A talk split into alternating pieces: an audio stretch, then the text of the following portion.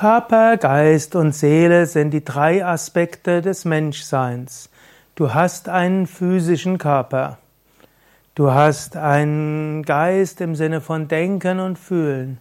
Und du hast eine Seele im Sinne von Bewusstsein.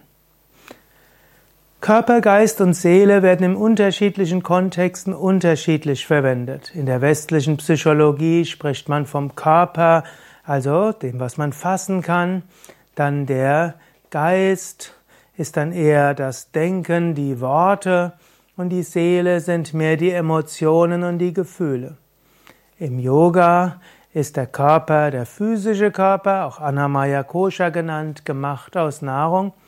Der Geist wird hier verstanden als die Psyche und damit alles Denken und Fühlen, einschließlich Unterbewusstsein, einschließlich bewusstem Denken, Temperament, Persönlichkeit und so weiter.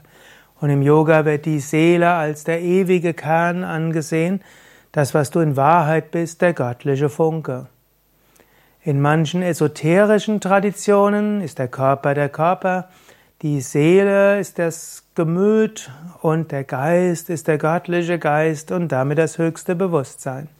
Körper, Geist und Seele sind also unscharf definiert und wenn immer du Bücher liest, wovon Körper, Geist und Seele die Rede ist, musst du wissen, was ist dort gemeint.